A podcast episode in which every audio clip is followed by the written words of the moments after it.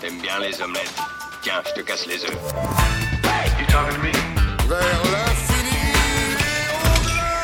Bonjour à tous et bonjour à toutes et bienvenue dans ce nouvel épisode du podcast qui filme, le podcast euh, qui vous parle de séries, films, jeux de société. Qu'est-ce que j'oublie les gars? Les livres. Et les livres, évidemment. On va parler euh, aujourd'hui dans ce nouvel épisode du coup de jeux de société avec euh, autour de la table Dr Mad Geek. Salut Tu vas nous parler de quoi Docteur? De King Domino Duel. Mhm. Atel Zeda, salut Je vais vous parler de It's... bon, salut Et je vais vous parler de It's a Wonderful World. Ah, Ok, Futur. Salut, euh, je vais parler de tapisserie. ok, super. Et ben euh, c'est parti alors du coup pour ce nouvel épisode de, du podcast qui filme Dr Mad Geek. Je t'en prie, ouvre le bal. Eh ben alors, euh, King Domino Duel, donc tout le monde connaît la franchise King Domino, Queen Domino, qui a, euh, qui a déjà eu un beau succès, je pense, hein, qui a trouvé une petite place dans tous les, les foyers euh, de, de connaisseurs. C'est une édition Blue Orange de Bruno Catala et Ludovic Maublanc. Bruno Catala qui avait déjà œuvré sur Seven Wonders Duel. Entre autres. hein, et Ludovic même- Maublanc euh, sur Cash and Guns. Et à eux deux, ils collaborent déjà depuis plus, près d'une vingtaine de jeux. Donc c'est, euh, Ah ils, sont, ils sont un peu rodés et ça se voit. Ça se voit dans la routine, dans la mécanique du jeu. Donc King Domino Duel, euh, comme son nom l'indique, ça se joue chin, à deux À deux. à partir de 8 ans. Euh, petite boîte qui coûte 12 euros. Euh, tout rentre, ça fit perfect dans la boîte. Euh, et les parties durent à peu près 20 minutes. C'est ce qu'on appelle un roll and write. Donc vous jouez avec des dés, vous lancez les dés et chacun inscrit Et ce qu'il peut en fonction du résultat des dés.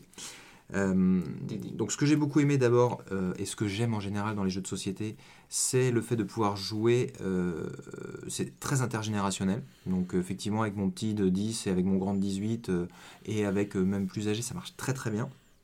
Donc, et puis voilà, ils ont réussi à trouver des petites originalités tout en conservant l'âme de King Domino. Donc le principe, hein, c'est vous avez un royaume fait de cases avec un château en plein milieu et vous devez exploiter ces cases le mieux possible pour créer des combinaisons qui à la fin de la partie vous vous des points. Et là dans les petites originalités, donc déjà on a 4 dés et en fait le lanceur à chaque tour va lancer les 4 dés mais c'est son adversaire qui va d'abord choisir un premier dé. Ensuite le lanceur choisit 2 dés sur ce qu'il reste. Et le dernier dé revient évidemment à l'adversaire qui complète son domino, puisque donc on se retrouve avec deux faces de dés chacun qui crée un domino, une combinaison donc de deux cases. Et il va falloir placer ces deux cases, collées comme un domino, comme dans King Domino, d'où le nom, sur sa petite, euh, sur sa petite map. Donc les règles restent quasiment ex- exactement les mêmes que King Domino, il faut être collé au, au château ou alors avoir euh, un territoire du même type que celui adjacent pour pouvoir coller son domino.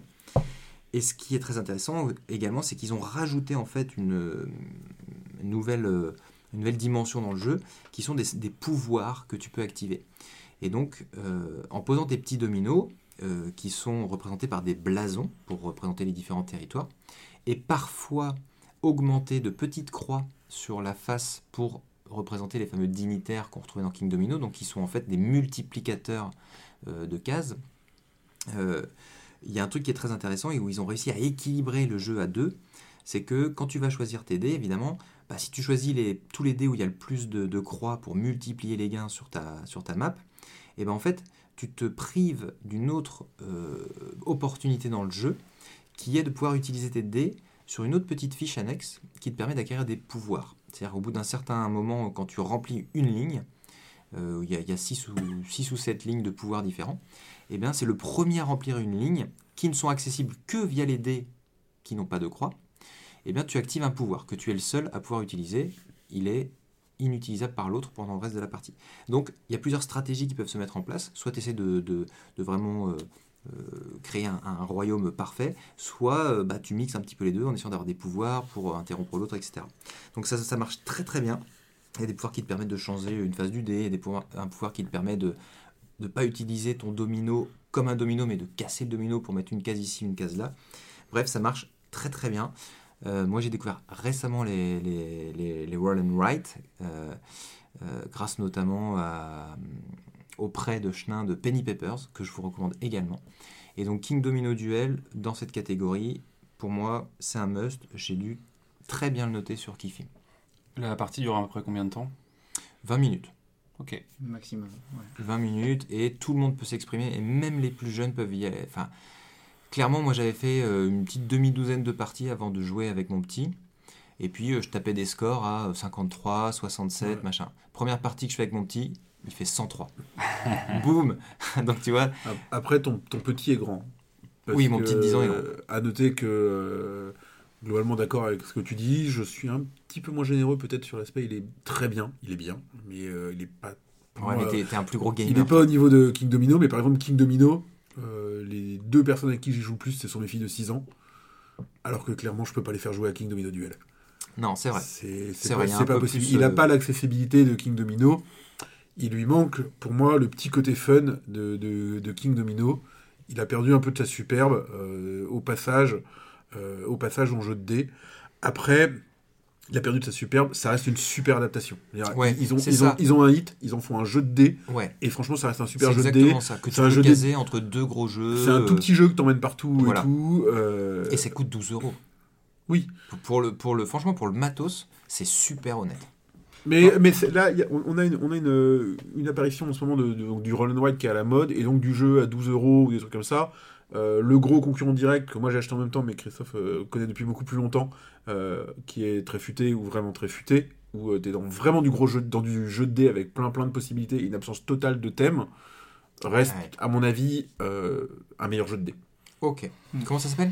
Très vraiment futé. très futé. Vraiment très Un futé. jeu allemand, là, pour le coup. Ok.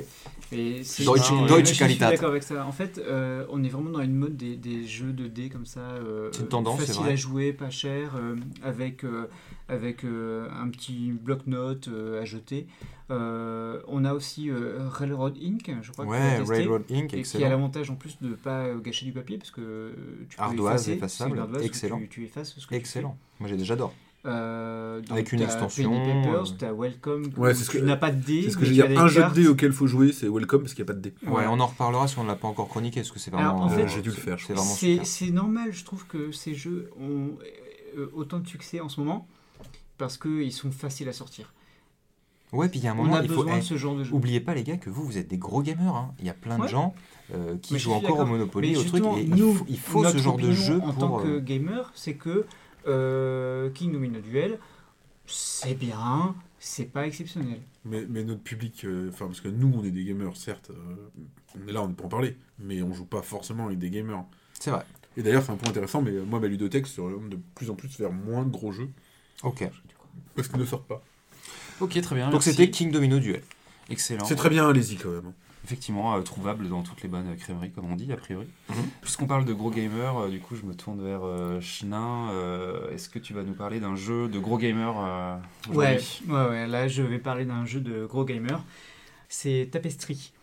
Tapestry, quand il est sorti il y a à peu près 6 mois, parmi le cercle des gamers experts, il a fait pas mal parler. C'est un jeu de civilisation. Alors je préviens tout de suite, le, le jeu a eu beaucoup de, de critiques. On- il y a eu beaucoup de. Comme il a fait euh, un buzz, en même temps, bah, forcément, il y a beaucoup de gens qui ont euh, dit euh, tout ce qu'ils en pensaient de mal. Notamment que c'était pas vraiment un jeu de civilisation, c'est pas un jeu 4X. Il n'y a pas d'exploration. euh, il y a le jeu déjà. Ouais, euh, attends, je, je, je dis les critiques d'abord. Mise en Je- bouche, je- je- euh. ah, les mises en bouche. Et Je, voudrais en dire du bien, donc je dis d'abord ce que les gens disent de mal. Il n'est pas cohérent, euh, on n'est pas dans un ordre chronologique par exemple. Et puis il y a aussi un mélange de mécanismes qui peut être perturbant au début, euh, parce qu'on peut gagner des points sur plein de trucs différents. Il y a un petit côté Tetris, il y a un petit côté civilisation, il y a des postes de cartes et tout. Bon, bon. Alors pour faire le pitch du jeu, rapidement. On a un gros plateau commun au milieu, et puis un petit plateau, chacun de son côté, avec sa civilisation un peu imaginaire. Par exemple, on a une civilisation qui s'appelle les fêtards.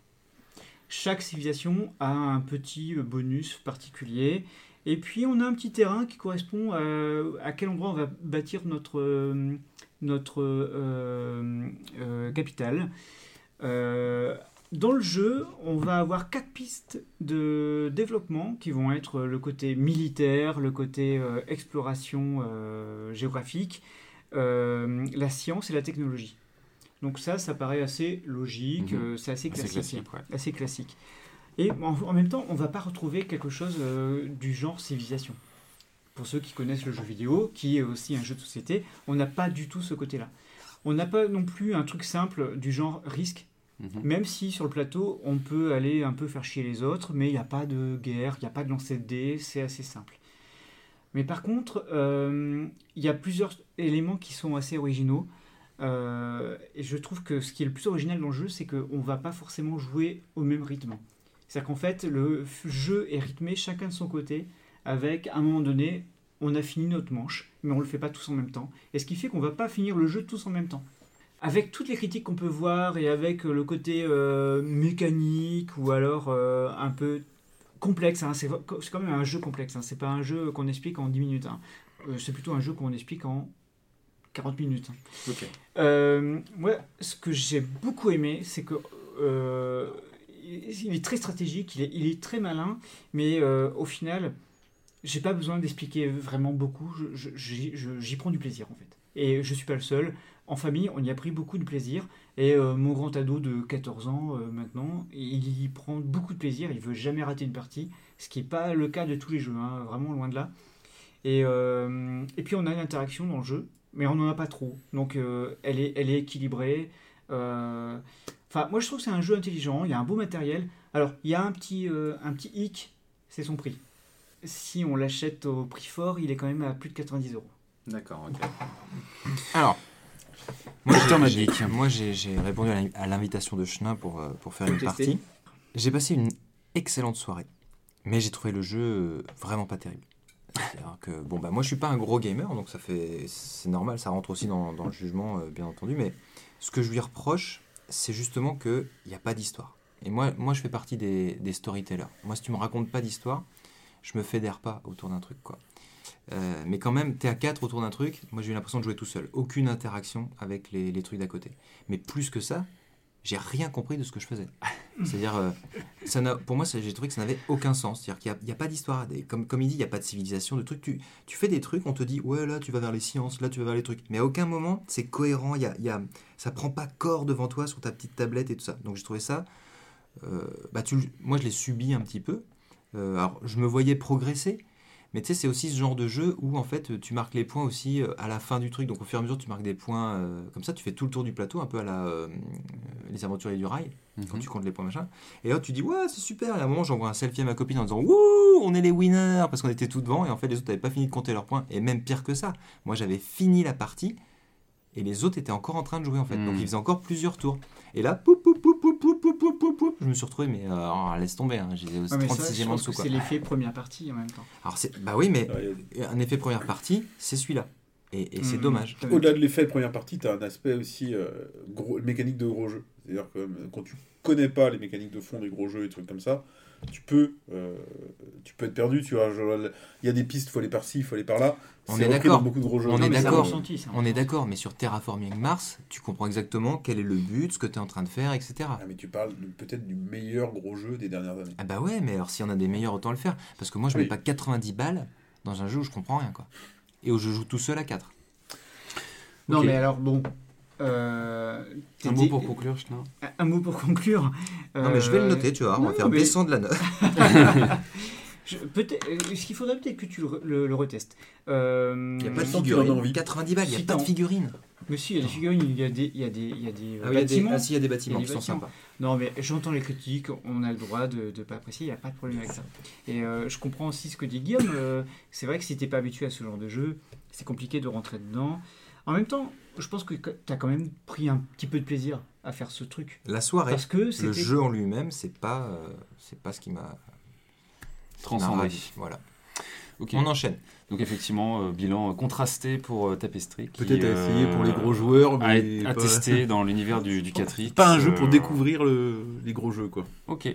Eh bien, puisque tu as la parole, euh, du coup, LTSDA, qu'est-ce que tu vas nous présenter ce soir? Ben, moi, je vais vous présenter le futur Asdor 2020. Ah. Le top du jeu.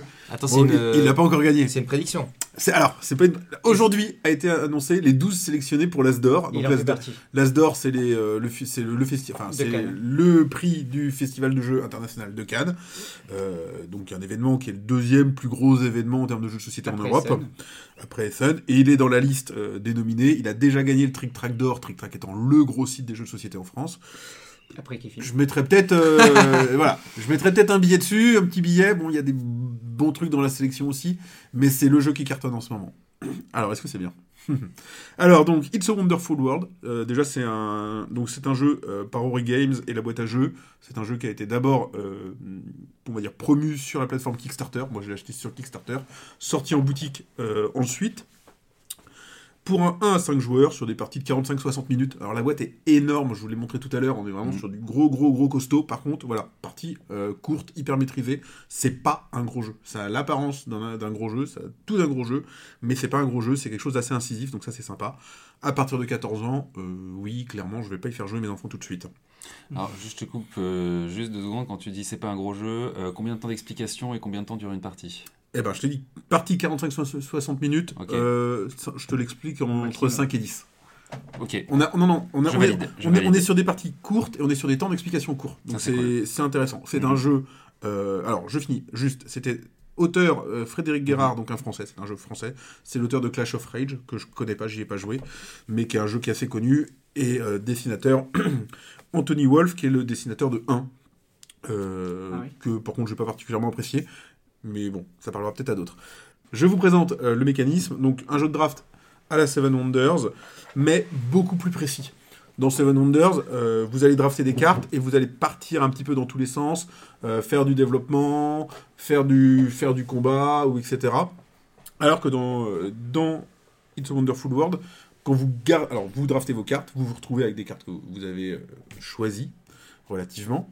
Et en fait, pour chaque carte que vous avez sélectionnée, vous, avez, vous allez soit la construire, soit la défausser. Si vous la construisez, il va falloir payer des ressources pour qu'elle arrive à un statut euh, terminé. Et ces ressources, vous les gagnez en fait, notamment en défaussant d'autres cartes. Donc par exemple, vous choisissez un bâtiment, il vous faut euh, trois métaux pour le faire, et ben vous allez pouvoir peut-être défausser trois cartes métaux qui vont vous donner ces ressources pour construire l'autre bâtiment. Donc c'est toujours très précis sur qu'est-ce que je garde et qu'est-ce que je draft. Sachant qu'en plus, la partie se joue en 4 tours ou 5 tours, c'est extrêmement rapide. Si vous partez, vous prenez trop de projets, vous les finirez pas. Parce que vous n'avez pas drafté assez de choses. Si vous draftez tout, vous n'aurez pas de points. Donc vraiment, le mot-clé du jeu, c'est la précision.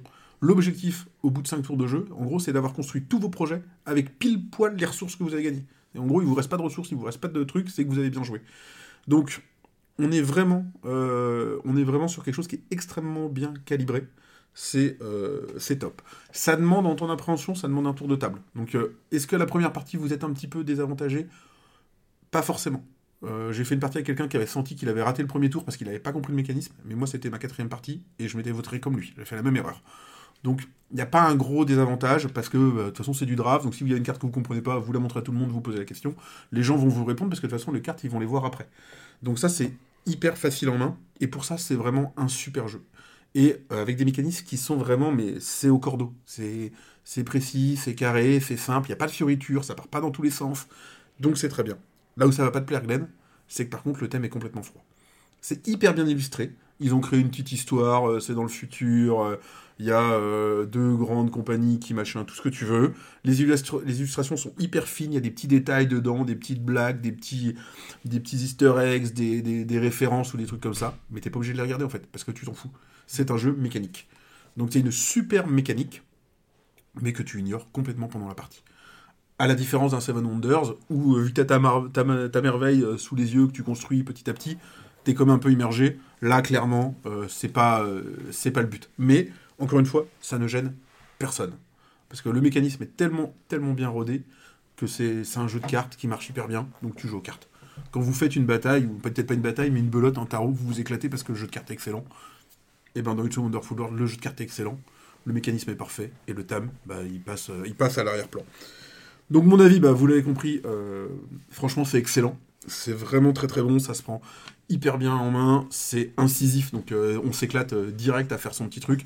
Vu que vous échangez les cartes avec les voisins et tout, bah, vous devez essayer de pas leur passer les cartes qui pourraient les intéresser. Des fois vous allez vouloir une carte, mais attends, mais comment, mais, mais votre voisin, il y a une carte, faut surtout pas qu'il l'ait parce que sinon il va prendre, j'en sais rien, 25 points d'un coup.